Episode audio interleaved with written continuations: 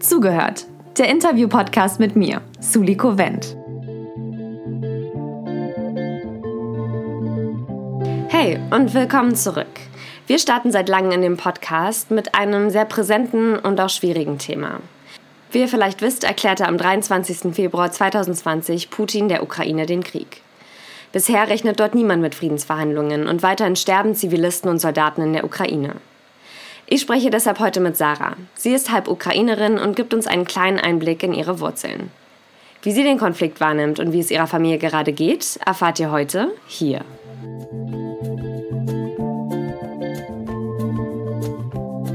Hi Sarah. Hi Suli. Magst du dich am Anfang einfach mal kurz vorstellen? Wer bist du? Was machst du? Ähm, ich bin Sarah. Ich bin 22, studiere Jura und äh, bin halb Deutsch, halb Ukrainerin.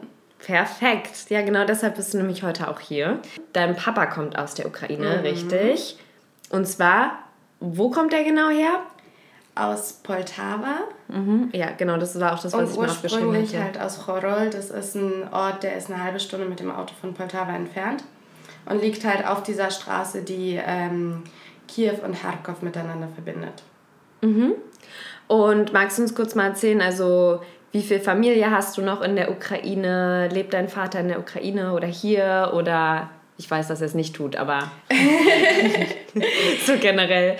Hast du noch Familie da? Ja, ja. Also ähm, ich habe hier überhaupt nur noch sehr, sehr wenig Familie. Also von meiner deutschen Familie ist überhaupt nur noch mein Onkel und meine Mutter übrig. So, alle anderen äh, sind Ukrainer. Äh, ich würde sagen, das ist schon eine kleine Großfamilie. Also meine Oma ist da noch, mein Onkel mit seiner Frau, mit dessen zwei Söhnen und deren Kindern und deren Frauen. Mhm, wohnen die auch alle da? ja, also äh, Kann, ich muss es nochmal, Poltova heißt es? Poltava. Poltava. Mhm. Genau. Ähm, ursprünglich kommen sie alle aus, diesem, aus dieser Stadt Chorol. Mhm. Da wohnt auch meine Oma noch. Und die sind da alle aufgewachsen. Und dann sind sie halt irgendwann, weil das halt schon so eine Kleinstadt ist, wo dann auch die Straßen jetzt nicht so perfekt sind, es jetzt nicht so die perfekten Jobangebote ja, in die nächstgrößere Stadt genau, gezogen. Genau, in die nächstgrößere Stadt gezogen und das ist Poltava. Mhm. Und was würdest du jetzt sagen, wie, wie gut kennst du das Land? Also wie oft warst du da? Hast du da irgendwie auf deine Sommerferien verbracht? Also inwiefern ja. identifizierst du dich mit der Ukraine? Ähm, ich war das erste Mal dort, als ich anderthalb Jahre alt war und seitdem jeden Sommer immer. Ähm, halt nur jetzt gab es eine kurze Pause wegen Corona, weil das da halt alles sehr unsicher war und äh, die Ukraine teilweise noch Schwierigkeiten hat mit der Gesundheitsversorgung, vor allem wenn man da nicht lebt. Und eigentlich wäre ich jetzt im April hingefahren, aber äh, das hat sich ja jetzt erledigt. Mhm. Und ich habe alle meine Sommer dort verbracht wir sind an den Dnepr gefahren und haben da irgendwie gezeltet. Das ist so ein Fluss, der einmal durch die gesamte Ukraine geht. Ich war bei Hochzeiten. Du wohnst dann immer, wo, wo, so. wo bist du dann immer? Meistens bei deiner Oma oder Tante oder? Genau, also immer wenn ich in Chorol bin, dann bin ich bei meiner Oma und helfe ihr halt auch, weil äh, sie hatte vor ein paar Jahren einen Unfall. Sie ist auf die grandiose Idee gekommen, ähm, Schnee schütten zu wollen im Winter. Ist natürlich ausgerutscht, hat sich Hüfte gebrochen und irgendwas mit dem Auge verletzt. Also einfach und dann noch schlecht behandelt und so. Und ähm, jetzt ist es halt sehr schwierig so mit dem Bewegen und auch schwierig mit dem Gedächtnis. Also das hat auch unglaublich drunter gelitten. Und deshalb immer, wenn ich in der Ukraine bin, bin ich auch mindestens eine Woche bei ihr, um halt einfach noch mit ihr Zeit zu verbringen und mich halt auch ein bisschen um sie zu kümmern. Mhm. Und danach äh, fahre ich immer nach Poltava. Und da lebe ich dann bei meinem Onkel und meiner Tante. Und mache aber dann die ganze Zeit was mit meinen Cousins und deren Freunden. Und äh, gehen halt irgendwie in Clubs oder Shisha-Bars oder. Ja, und auch einfach, da ist ja auch mega Sommer und genau, einfach Sommer ja. genießen. Ja, mega schön. Aber würdest du auch sagen, dass du dadurch so ähm, mit ukrainischen Traditionen geprägt wurdest in der ja, Kindheit? Total. Weil du hattest auch letztens erzählt, dass ihr äh, ukrainisches Ostern gefeiert ja. habt. Ja. Und also würdest du schon sagen, dass du da sehr ja, absolut. geprägt von der Kultur bist. Also ähm, auch immer in Berlin wurde ich auch immer interkulturell erzogen. Also mein Vater hat mir dann schon auch so die christlichen Werte so nahegebracht, aber er hat mir genauso von den alten ursprünglichen Religionen aus dieser Gegend dann immer erzählt, wie man sich bedankt, wie man mit Pflanzen umgeht, dass man dort ist das Leben auch sehr, sehr stark mit der Natur verbunden. Und von ihm habe ich zum Beispiel gelernt, dass man niemals irgendwo einen Zweig abbricht, ohne vorher zu fragen praktisch. Also da ist sehr viel, also es wird sehr viel mit Pflanzen geredet und alle haben da einen grünen Daumen. Und da gibt es halt auch unglaublich viele Legenden, mit denen ich aufgewachsen bin. Alleine schon aus dieser Kleinstadt wurde ich auf jeden Fall sehr geprägt. Und natürlich auch mit dem Sozialen. Also mhm, und auch mit der Sprache wahrscheinlich. Ja. Also, ähm, mein Vater hat nie mit mir Russisch oder Ukrainisch gesprochen. Ja. Er hat sich immer geweigert. Aber durch dann immer die Sommer dort genau. verbringen, hast du halt. Genau, also mit meiner Familie konnte ich halt nicht anders kommunizieren. Mhm. Und irgendwann habe ich das dann halt selber lernen wollen. Und mein Vater hat sich dann immer noch geweigert. Und dann habe ich halt äh, im Matheunterricht dann angefangen, das kyrillische Alphabet auswendig zu lernen und dann zu lernen, wie man schreibt und wie man liest. Ja. So damit ich halt wenigstens über Weiber mit meinen Verwandten irgendwie kommunizieren kann. Ja, und auch mit deinen Freunden vor Ort, dass man ja, sich mal eine Nachricht hin und her schreiben kann und so. Ja. Ja, das klang doch jetzt alles ganz schön. Dann kommen wir jetzt mal zum nicht zum so schönen Part. Am 23. Februar 2022. Boah, das ist mittlerweile schon fast Drei Monate. Drei Monate her, krass. Erklärte Putin der Ukraine den Krieg. Und ja, seitdem herrscht Krieg im Land. Und ich meine, der Konflikt geht ja schon Jahrzehnte mhm. zurück. Und es wurde sich immer viel gestritten. Und äh, Putin hat ja die Ukraine nie irgendwie als eigenständig angesehen. Ja, Sarah, wie wie geht's dir und deiner Familie? So wie siehst du diesen Konflikt? Ja, das erste Mal, als ich äh, diesen Konflikt zwischen Russen und Ukrainern gespürt habe, einfach von der Art und Weise, von den Einstellungen, war, als ich irgendwie acht Jahre alt war. Und da war ein Präsident, der sehr, sehr russenfreundlich und sehr putinfreundlich war. Das war auch ein ukrainischer Präsident. Ja. ja. Das war auch zu der Zeit vom Afghanistan-Krieg. Und ähm, da ging der Konflikt komplett durch die Familien.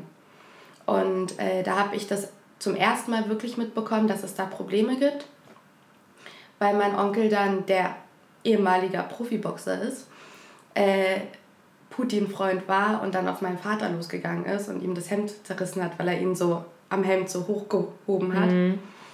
Und ähm, mein Cousin mich dann schnell weggebracht hat, damit ich das nicht weiter mit angucke. So, das war das erste Mal, wo ich gemerkt habe, Aber dass wo, es wirklich Konflikte gab. Ja, also dein, dein Onkel war quasi pro Russisch. Ja. Und dein und und und was, und was heißt pro Russisch zu sein?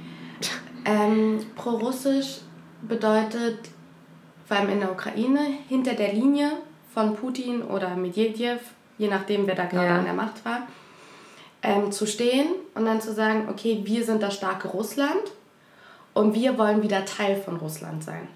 Okay. Und, das war sehr, sehr stark. Also da war, ich glaube, das war irgendwie 2007, 2008. Aber ist dein Onkel ehemalig irgendwie, hat der russische Wurzeln? Ich meine, das ist ja, mhm. da leben ja wirklich Ukraine und Russland, das ist ja, das ist ja, Ukraine und Russen leben ja so nah aufeinander und das war ja auch alles mal durch die Sowjetunion quasi eins und dann wieder nicht und mal hier und da und ja, auf jeden das Fall. Das lebt ja alles super eng beieinander. Also er hat russische Vorfahren, hm. auf jeden Fall. Ähm, und kam auch aus der Ostukraine. Und Ostukraine war immer schon das Problem, dass da früher schon mal ein Konflikt war. Und Russland hat die gesamte Stadt und die gesamte Gegend hat die Menschen deportiert nach Sibirien oder umgebracht mhm. und hat dann Russen gezwungen, da anzusiedeln. Das heißt, dieses Gebiet war von Anfang an zum großen Teil mit russischsprachigen Menschen bevölkert, die auch aus Russland kamen. Und erst später hat das überhaupt was dazu gebracht, dass sich die Kulturen wieder vermischt haben. Mhm. Die Vermischung ist generell immer vorhanden. Also zum Beispiel meine Oma ist äh, Ukrainerin, ihre Mutter war Russin, ihr Vater war absolut Ursprung Ukraine, also sogar ein Nachfahr von den Kosaken. So, mein Opa war äh, Weißrusse, genauso wie die Eltern, ähm, die halt auch im Zweiten Weltkrieg dann fliehen mussten, weil sie halt auch äh, Juden waren und dann alles vernichtet haben, was irgendwie. Mhm. Also weißt du, da ist alles sehr. Also alles ist sehr eng beieinander, genau. was also Russland und genau, Ukraine und angeht. Und, und, ja. Also das ist alles verzweigt und du kannst nicht wirklich sagen, mhm. ich bin jetzt Ukrainer, so wie es hier manchmal die Diskussion ähm, von manchen Gruppierungen gibt, so ich bin Deutsch. So, das gibt es in der Ukraine nicht, sondern da bist du Ukrainer, wenn du dich als Ukrainer fühlst. Ja, und wenn du ja genau denkst, ja, ich bin in dem Land geboren, aufgewachsen genau. und ich fühle mich so, genau. aber trotzdem sind vielleicht beide deine Eltern ehemalig russisch oder, ja, oder weißrussisch oder Polen. Ja. So, alles möglich. Und es ist wahrscheinlich für die, die sich dann als russisch zuordnen, ähnlich, weil sie wahrscheinlich vielleicht auch ihr Leben lang in der Ukraine aufgewachsen sind, aber sich mehr ja. irgendwie mit russischen Traditionen Allerdings hat sich das identifizieren. krass verändert. Also das war ja 2008. Mhm. So als das mit diesen ganzen Konflikten anfing. Als dann aber 2014 der Maidan anfing, hat sich alles komplett geändert. Also vorher hat man mit mir auch die ganze Zeit in Russisch gesprochen, außer meine Oma. So, die hat immer noch ein paar ukrainische Wörter mit eingepflanzt. Aber als der Maidan ausgebrochen ist, also diese Revolution gegen den Präsidenten ja. in Kiew und die Krim-Annexion, alle nur noch ukrainisch. Alle haben von einem Tag auf den anderen aufgehört, Russisch zu sprechen und sind ins pure Ukrainisch gegangen. Und Krass. diejenigen, die vorher gesagt haben, sie würden gerne zu Russland dazugehören, haben gesagt, nein, ich bin Ukrainer, geh weg. Es war ein unglaublich krasser Umbruch und hat praktisch die ganzen Konflikte, die vorher irgendwo geschwelt haben, einfach beseitigt, weil dann klar war, nein, wir sind eine Nation und wir wollen in Frieden leben und wir wollen nicht abgeschlachtet werden. Mhm. Und wir wollen nicht, dass irgendjemand kommt und einfach zum Beispiel die Krim annektiert weil er sagt, das hat irgendwann mal ihm gehört. Okay, und dann haben halt die meisten, kann ja jetzt nicht immer für alle sprechen, aber die meisten, die in der Ukraine gelebt haben, haben sich dann halt sofort, ey, wir sind ein ja. Land, wir sind eine Nation und wir wollen auch so bleiben und ja. so zusammenleben, wie wir es gerade tun und wir wollen nicht, dass jemand irgendwelche Teilgebiete oder die Krim als ihr eigenes. Und nicht ansieht. nur das, sondern die Traditionen sind dann nochmal viel stärker geworden. Ja. Also ich war ähm, kurz nach dem Maidan, war ich dann nochmal in der Ukraine und da war ähm, das Unabhängigkeitsfest. Das ist immer im Sommer. Mhm. Und es war unglaublich. Ich habe das vorher noch nie so mitbekommen. Alle hatten traditionelle Trachten an. Die Kinder hatten traditionelle Trachten an, haben traditionell ukrainische Lieder gesungen traditionell ukrainische Tänze getanzt. So, die Erwachsenen haben vor Rührung geweint. Also das war so ein richtig, also keine Ahnung, sowas ja. habe ich in Deutschland zum Beispiel noch nie erlebt. So, das war einfach nur Ja. Krass, ja, wahrscheinlich wurde dann einfach so, ähm, ja, dann hat man irgendwie so sein Land nochmal mehr appreciated, wenn ja. man nämlich merkt, dass jemand einem das Geliebte wegnehmen ja. will, dann wurde sich dann nochmal ganz anders irgendwie verbunden miteinander. Finde ich, okay, finde ich richtig spannend. Wusste ich nicht, hatte ich keine Ahnung von. Wie geht es deiner Familie jetzt? Wo sind die gerade? Äh, sie leben noch. Mein einer Cousin war schon nach dem Maidan äh, nach Polen gezogen. Und äh, weil er hat vorher in Donetsk gewohnt, also in der Ostukraine, weil er da gearbeitet hat. Und in Mariupol, was jetzt gerade so beschossen wird. Und schon 2014, 2015 war das so. Und da ist er geflohen und dann halt nach Polen gekommen, zusammen mit seiner Frau. Ähm, meine anderen beiden Cousins sind immer noch in der Ukraine und äh, bereiten sich für die territoriale Verteidigung vor. Mhm. Also da wird es gerade geteilt. Entweder du, du musst nicht kämpfen, du kannst dich freiwillig, alles ist freiwillig. Aber wenn du freiwillig sagst, ich will kämpfen, kannst du dich entscheiden, ob du der Armee beitrittst und dann zum Beispiel an die Front gehst oder ob du in der territorialen Verteidigung sein willst. Da kommst du dann zum Einsatz, sobald die Russen dann vor deiner Stadt stehen. Ja. Und dann halt deine, in deine Stadt. Ähm, ja, genau, da habe ich mir auch ein paar Sachen so aufgeschrieben, halt, dass wehrfähige Männer zwischen 18 und 60 das Land auch gerade nicht verlassen ja. dürfen. Und wenn sie vom Grenzschutz irgendwie erwischt werden, halt auch direkt zu ihrem Wehrkreis mhm. zugeordnet werden. Ja, können wir ja gleich nochmal drüber reden, aber mich würde auch vor allem interessieren, wie es deiner Oma gerade geht. Der geht es überhaupt nicht gut, weil ähm, die Straße nach Horol ist praktisch nicht mehr befahrbar. Es ist ja die Verbindungsstraße ja. zwischen Kharkov und Kiew. Das heißt, da sind unzählige Panzer lang gefahren, da gab es unzählige Bombeneinschläge. Und direkt neben, diesem, neben dieser Kleinstadt Chorol liegt einer der größten Militärflughäfen in der Ukraine. Und der wurde schon ganz am Anfang. Der liegt 30 Kilometer von dort entfernt. Und der wurde schon am Anfang beschossen. Und zwar auf, aufs Übelste. Mhm. Und so, dass man das von der Haustür meiner Oma praktisch gesehen hat. Habt und, ihr Kontakt? Also wie steht ja. ihr im Kontakt mit ihr? Hat sie Telefon und alles, dass man ähm, irgendwie... und kümmert das, sich jemand um sie? Ja, also okay. wir haben eine Familie, ist halt zu ihr gezogen, weil ähm, die halt auch hilflos waren und nicht wussten, wo sie hin sollen.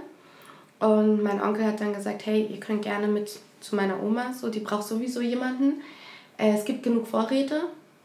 Und, äh, ja, das ist gut bei Omas, ey. Ja, mhm. aber für sie ist es halt einfach unglaublich schlimm, weil sie hat den Krieg schon als kleines Mädchen mitbekommen, den Zweiten Weltkrieg.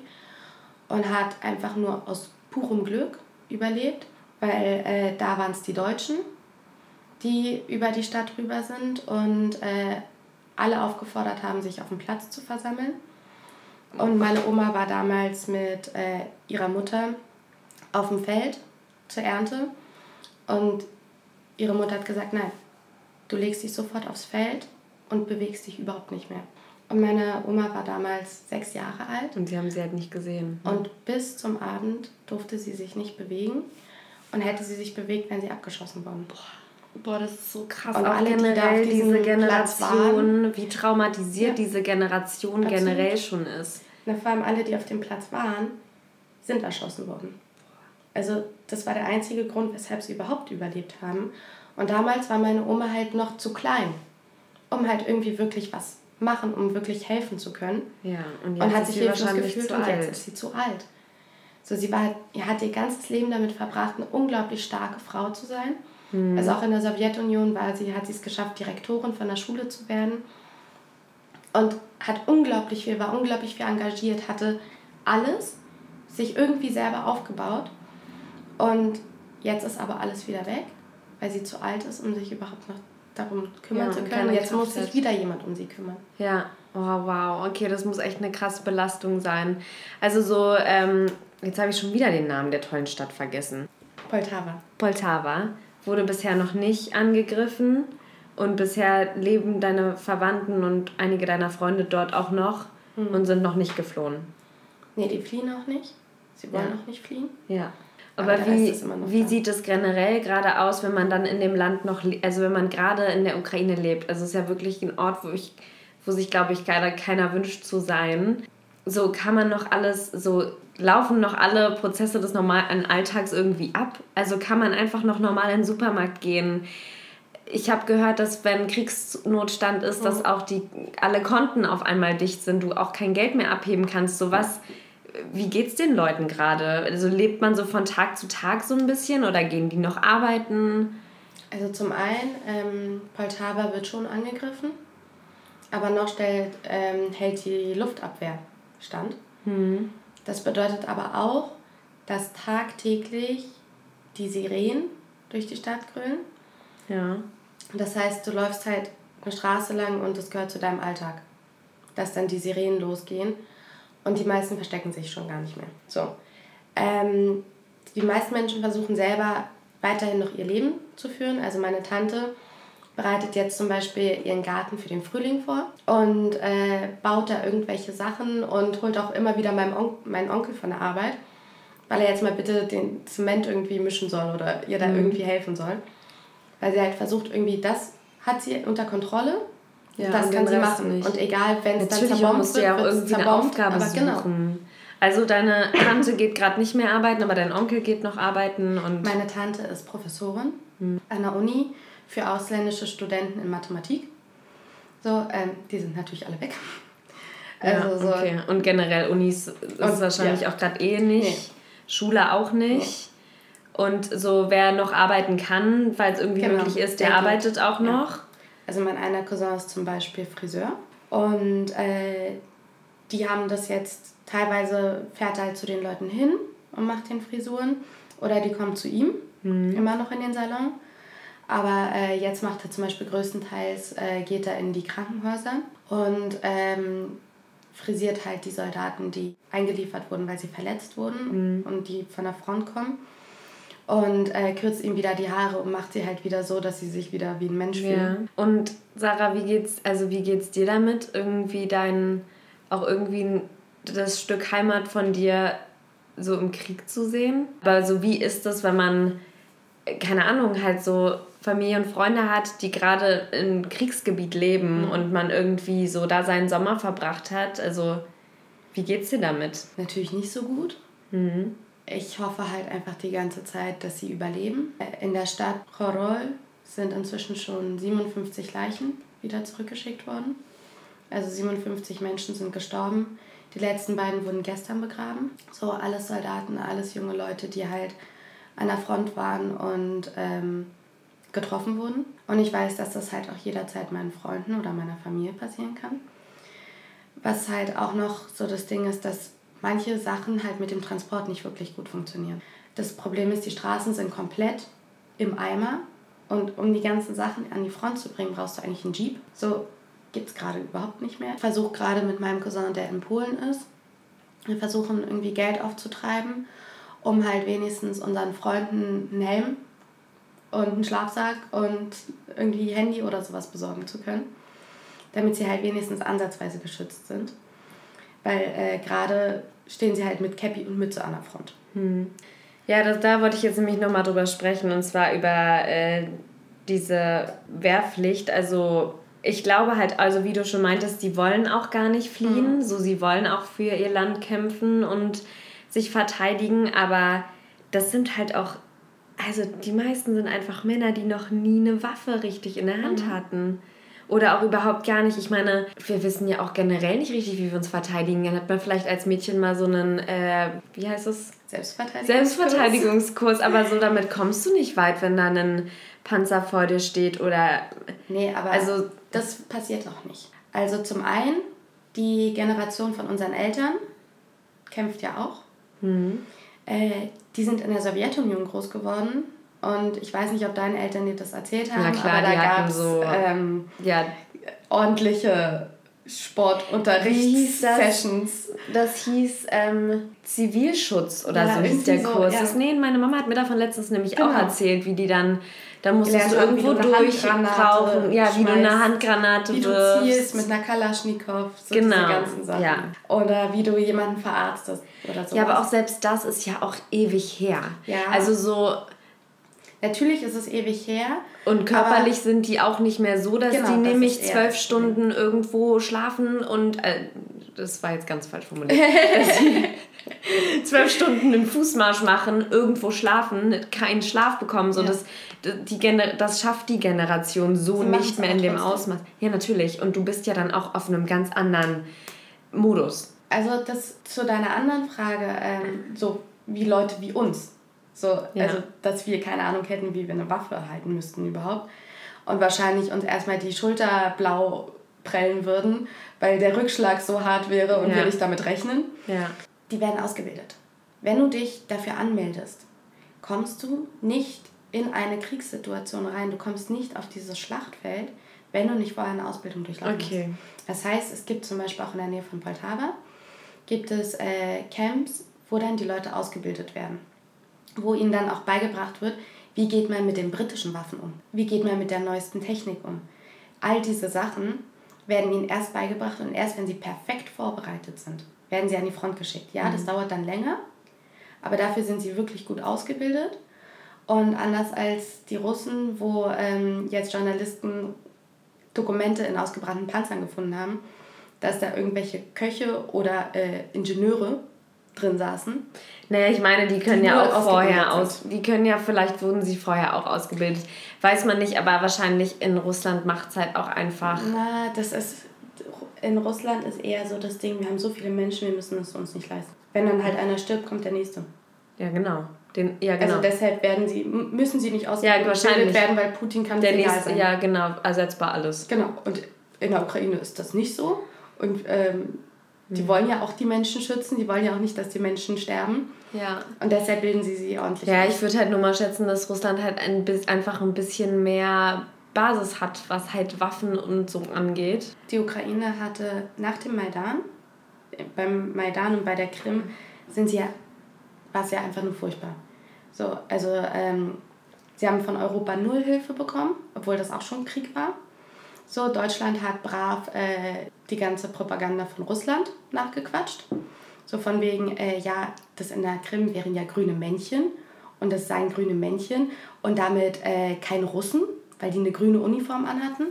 Also einfach die ganze Zeit nur Schwachsinn und gesagt, nein, es gäbe keinen Krieg. Es sei kein Krieg. So.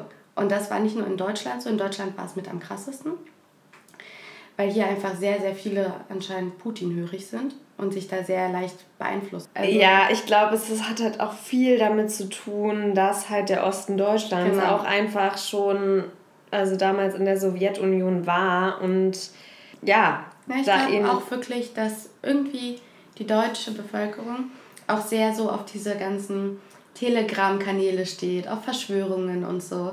Und das hat total, ey, da sind eben, die Deutschen doch super Putin gerne dabei. komplett unterwandert.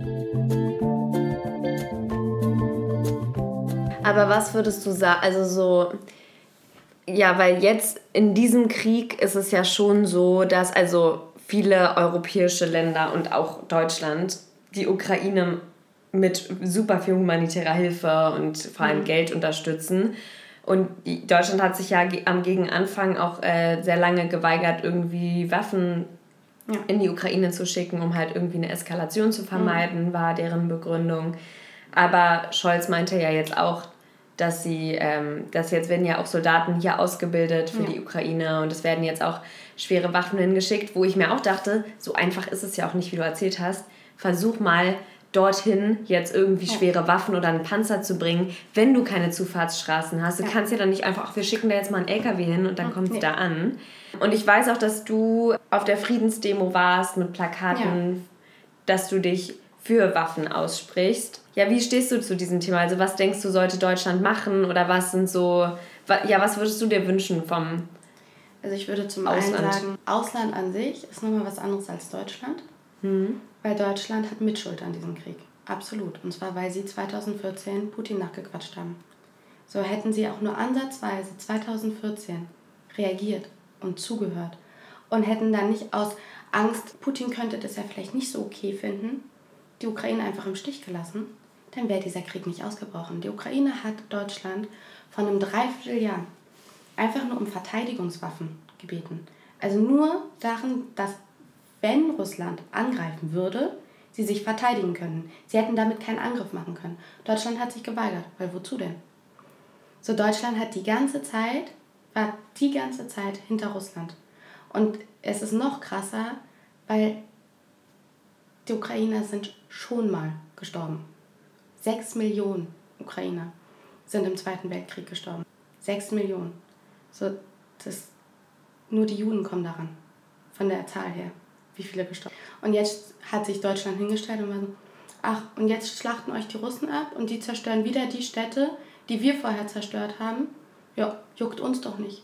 Deutschland hat sich nie verantwortlich gefühlt für das, mhm. was sie gemacht haben. Sie haben sich immer den Juden gegenüber verantwortlich gefühlt, aber was sie anderen Nationen angetan haben, den Menschen, war ihnen scheißegal. Ukraine hat nie existiert. Es hat immer nur Russland existiert. Sie haben ja nicht mal wahrgenommen, dass Ukraine wirklich ein eigenständiges Land ist. Ja, generell haben das Ukraine immer einfach überlaufen. Ne? Genau. Also ein bisschen.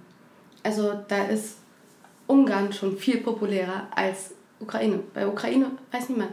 Immer wenn ich gesagt habe, ich bin Ukrainerin, haben mich die Leute angeguckt und gesagt, ah, also kommst du aus Russland. Ah, krass, ernsthaft? Ernsthaft. Die meisten wussten nicht mal, wo die Ukraine liegt. Mhm. Und Deutschland hat Schuld an diesem Krieg weil sie nicht reagiert haben, weil sie mal wieder viel zu feige waren, viel zu langsam waren. Ich meine, Habeck hat 2016 Defensivwaffen für die Ukraine gefordert, nachdem er in der Ostukraine war. Er wurde ausgelacht. Und also deshalb, du bist verpflichtet für Verteidigungswaffen.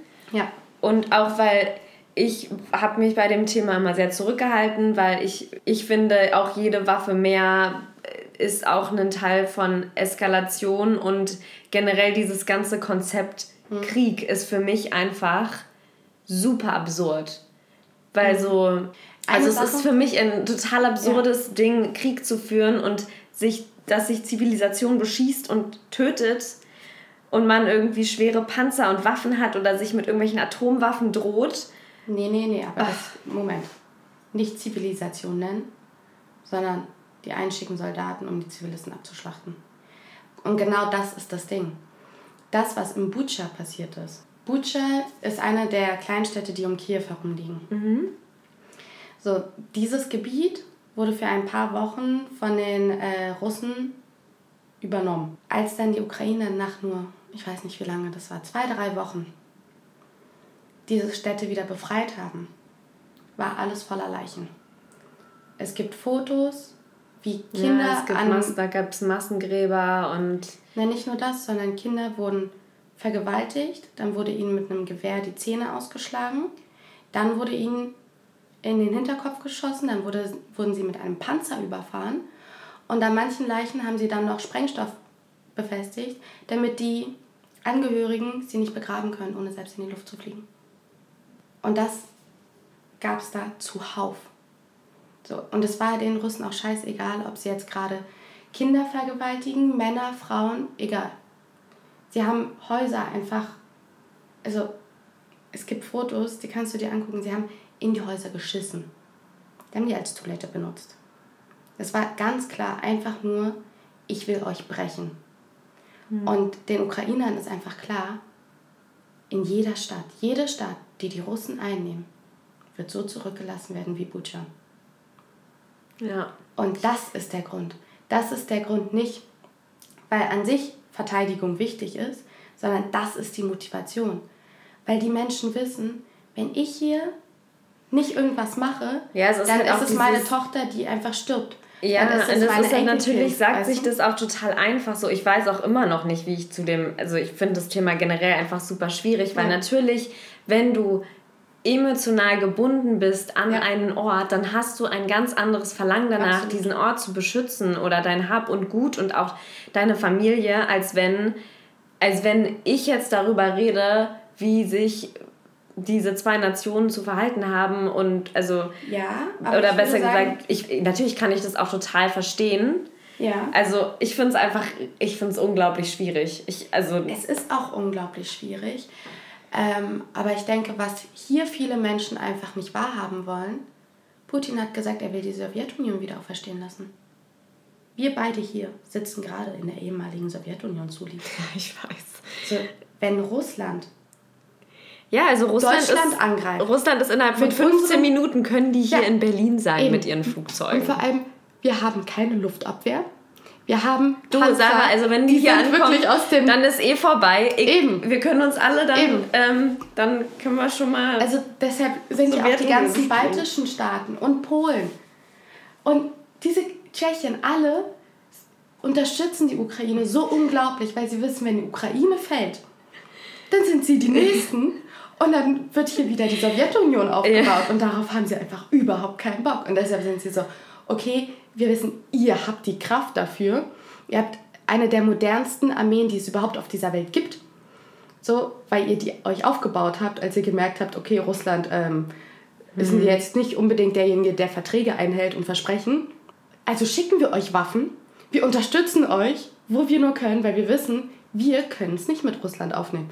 Also macht ihr das bitte weiter weg von unseren Grenzen, schlagt Russland und zeigt Putin, okay, hier ist Schluss, hier ist eine Grenze erreicht, du bist zu weit ja. gegangen, damit, du, damit er nicht bei uns ankommt. Ich finde es halt auch gerade voll schwierig, weil es ist halt auch wirklich, also es ist ja auch gerade wirklich keine Friedensverhandlung oder irgendwas nee. in Sicht so. Putin sagt, er hört nicht auf, ja. bevor, er, bevor die Ukraine nicht seins ist. Und äh, ja, Zelensky sagt natürlich, äh, der Krieg ist erst vorbei, wenn wir alles wieder zurückhaben. Ja, obwohl Zelensky war sogar bereit für Kompromisse. Er hat Kompromissen zugestimmt. Und hätte sogar. tun die gerade auch nicht miteinander. Er wollte nur mit Putin selber verhandeln. Hm, das will Putin halt nicht. Das will Putin nicht. Was möchtest du denn auch mit einer zerbombten Stadt machen? Das wird Jahrzehnte dauern, das wieder ja, alles natürlich. aufzubauen. Und äh, es wird Jahrzehnte dauern, bis das ganze Land entmint ist. Das ist alles komplett vermint. Oh Mann, ey, es ist so, sorry, Krieg ist so Und fucking es wird vermutet, dumm. dass es noch schlimmer ist als bei uns hier nach dem Zweiten Weltkrieg. Ja, na gut, Sarah, kommen wir mal ein bisschen ja. zum Ende. Ich wollte noch fragen, wenn man jetzt, es leben ja unglaublich viele Ukrainer in Deutschland ja. oder auch generell sind jetzt super viele geflohen und finden jetzt hier gerade Zuflucht. Wie kann man dir helfen, außer irgendwie eine gute Freundin zu sein? Gibt es irgendwie was, so zum Beispiel, du meintest jetzt, dass ihr Geld, Geld mhm. äh, sammelt, um es direkt zu euren Verwandten zu schicken oder ja. so. Sowas kann man natürlich machen, aber sonst so was hilft dir am meisten? Dass man einfach zuhört und da ist oder drüber spricht? Ich glaube, am wichtigsten ist einfach das Bewusstsein, mhm. dass es das gibt. Und vor allem auch, dass hier auch Krieg herrscht. Also, dass es hier genauso Menschen gibt, die sagen, ich bin nicht würdig zu leben, weil ich bin eine Ukrainerin. Die gibt es hier genauso. Und ähm, es kann jederzeit sein, dass ich zum Beispiel einfach angegriffen werde von irgendjemandem, der denkt, er muss hier irgendwie einen auf Putin machen. Also meine Mutter wurde schon angegriffen. Einfach nur, weil sie einen Ukraine-Pulli getragen hat.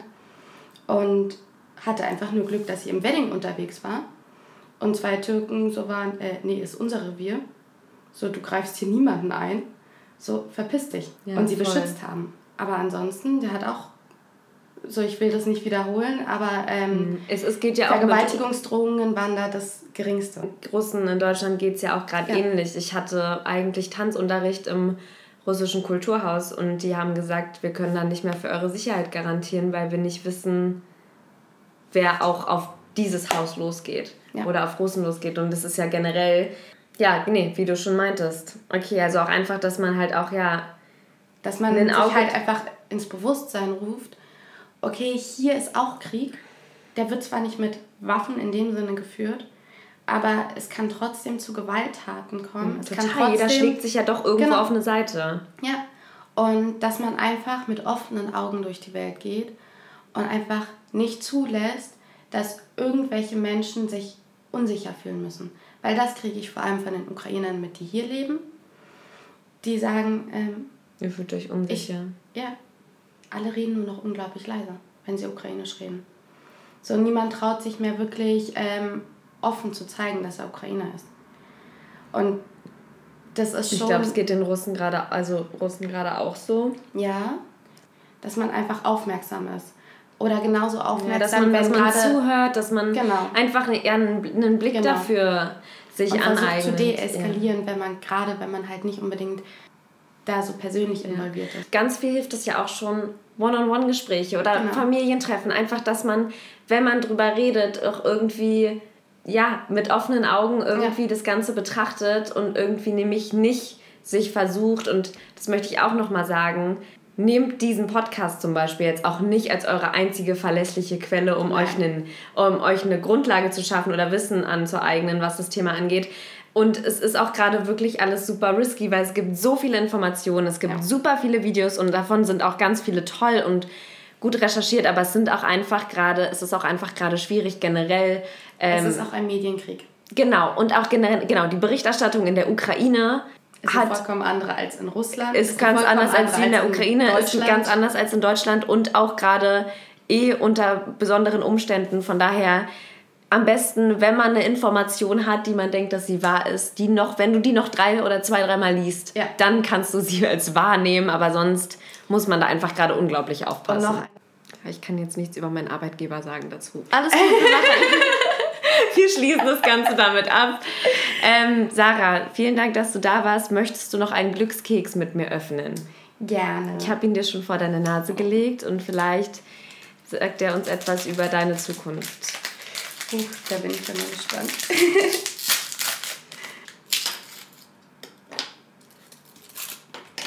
Manchmal muss man verstummen, um gehört zu werden. Okay, ich will auch noch einen Abschluss. aufmachen. Voll. Manchmal muss man verstummen. Stimmt. halt die Backen! oh Mann, das hätte voll für mich gepasst, der Spruch. Okay, was steht was bei mir drauf? Ein Mensch soll wissen, dass er anderen nur wert ist, wenn er für sich selbst etwas ist. Ja, schön. Also vor allem in Kombination mit beidem. so halt halten Klappe wir jetzt, wir halten jetzt die Klappe. Einfach mal über uns nach und äh, erkennen den Wert dieser Gesellschaft und unserer selbst. Genau, entlassen euch, äh, entlassen euch jetzt von diesem Podcast. Danke, Sarah. Vielen Dank, dass du dabei warst. We did it. Und das war's auch schon mit zugehört. Ich freue mich, dass ihr dabei wart. Folgt mir gerne hier bei Spotify und meinem gleichnamigen Instagram-Account zugehört. Wir hören uns.